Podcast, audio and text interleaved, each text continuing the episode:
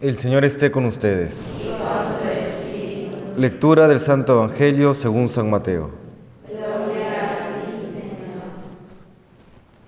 En aquel tiempo dijo Jesús a sus discípulos, No deis lo santo a los perros, ni les echéis vuestras perlas a los cerdos. Las pisotearán y luego se volverán para destrozaros. Tratad a los demás como queréis que ellos os traten. En esto consiste la ley y los profetas. Entrad por la puerta estrecha. Ancha es la puerta y espacioso el camino que lleva a la perdición, y muchos entran por ellos. Qué estrecha es la puerta y qué angosto el camino que lleva a la vida, y pocos dan con ellos. Palabra del Señor. En alguna oportunidad el Papa emérito Benedicto XVI, le, o a él le preguntaron eh, cuántos caminos hay para llegar al cielo. Y él respondió diciendo que hay tantos caminos como personas sobre la tierra, porque el camino de Cristo es suficientemente ancho eh, para que todos nuestros caminos quepan en Él. Claro, el camino de Cristo es suficientemente ancho para todos nosotros y al mismo tiempo es el menos popular. No en ese sentido el Señor nos dice hoy que, que la puerta es estrecha. Ciertamente, quizá hoy, más que hace algunos años, es poco popular seguir por el camino de Cristo. Resulta difícil porque los criterios sociales, los criterios culturales comienzan a ser manipulados y antes evangelizar consistía más en un ayudar a las personas a tener una experiencia de Dios, conocer a Jesucristo y el entorno casi naturalmente contribuía a que uno pudiese tener una vida de fe. Hoy la evangelización tiene que ser tanto procurando este encuentro personal con el Señor como también transformar la cultura para que pueda uno vivir cristianamente. Al respecto, hoy la iglesia también recuerda a Santo Tomás Moro y, a San Juan Fisher o John Fisher, ambos de la época en que se separa la iglesia de Inglaterra o la iglesia luego llamada anglicana de la fe católica por un capricho de Enrique VIII que quería anular su matrimonio para casarse nuevamente con Ana Bolena para tener descendencia, una descendencia eh, de un hijo varón.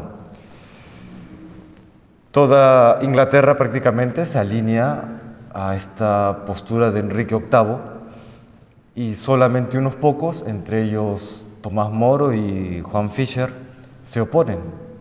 Y les resultaba muy fácil a Tomás Moro más que a Juan Fischer. Juan Fischer era obispo, eh, Tomás Moro era laico, y todos le decían, pero dale el gusto a Enrique VIII, dale el gusto. Incluso su hija le escribía cartas suplicándole que aceptase eh, esta separación de, de Enrique VIII y de la iglesia de toda Inglaterra de la fe católica para salvar su vida. Y Tomás Moro le decía, más importante es mi conciencia, que es la voz de Dios en mi alma. Siendo él el hombre más importante de Inglaterra luego de Enrique VIII. Qué importante tener esto presente, la conciencia de Dios. Es mucho más importante ser fieles a Dios que vivir cómodamente. Es mucho más importante la vida eterna a la cual nos llama Dios que la vida terrena. Incluso al final de su vida, ya cuando estaba por ser ejecutado, porque fue condenado a ser decapitado, uno de sus hijos, el más pequeño, desconsolado, eh, se acerca a su papá para despedirse y Tomás Moro, que se sabe que destacaba por su buen humor, le hace una broma, o hace una broma, digamos, en ese contexto, para indicarle a su hijo que si bien es un momento triste por la separación, pero no es una tragedia definitiva. Le dice, al verdugo, señor verdugo, ¿me ayuda a subir? Que estaba enmarrocado, ¿me ayuda a subir? Que ya para bajar me las arreglo yo mismo, ¿no? Un poco para hacerle notar a su hijo que, que no era algo realmente terrible. Eso deberíamos mantener hoy. La vida que nos ha tocado vivir, el contexto que nos ha tocado vivir, resulta difícil resulta complejo, quizá difícil por lo complejo, ¿no? porque ya uno ya no sabe quién dice, qué cosa, qué es la verdad, qué es mentira, qué es fake news. Pero en ese contexto hay que ser fieles. Fieles sabiendo que más importante es la vida eterna y que aquellos criterios que el mundo comienza a proponer, aunque sean de lo más populares, no necesariamente son los mejores, no, necesariamente son aquellos criterios o aquellas verdades que Dios quiere para nosotros, que Dios ha establecido para nosotros. Recordemos eso, ¿no? El camino que ha querido el Señor para nosotros, si bien todos cabemos en Él, al mismo tiempo no es el más popular y no todos los caminos conducen a Roma. Eso la misma experiencia lo demuestra, ¿no? No sé en qué contexto habrá surgido esa frase, me imagino que en el contexto europeo, pero no, no todos los caminos conducen a Roma. Hay, hay caminos que conducen al precipicio y es por eso que es necesario saber siempre mirar al Señor, acudir a su palabra para encontrar cuál es la verdad.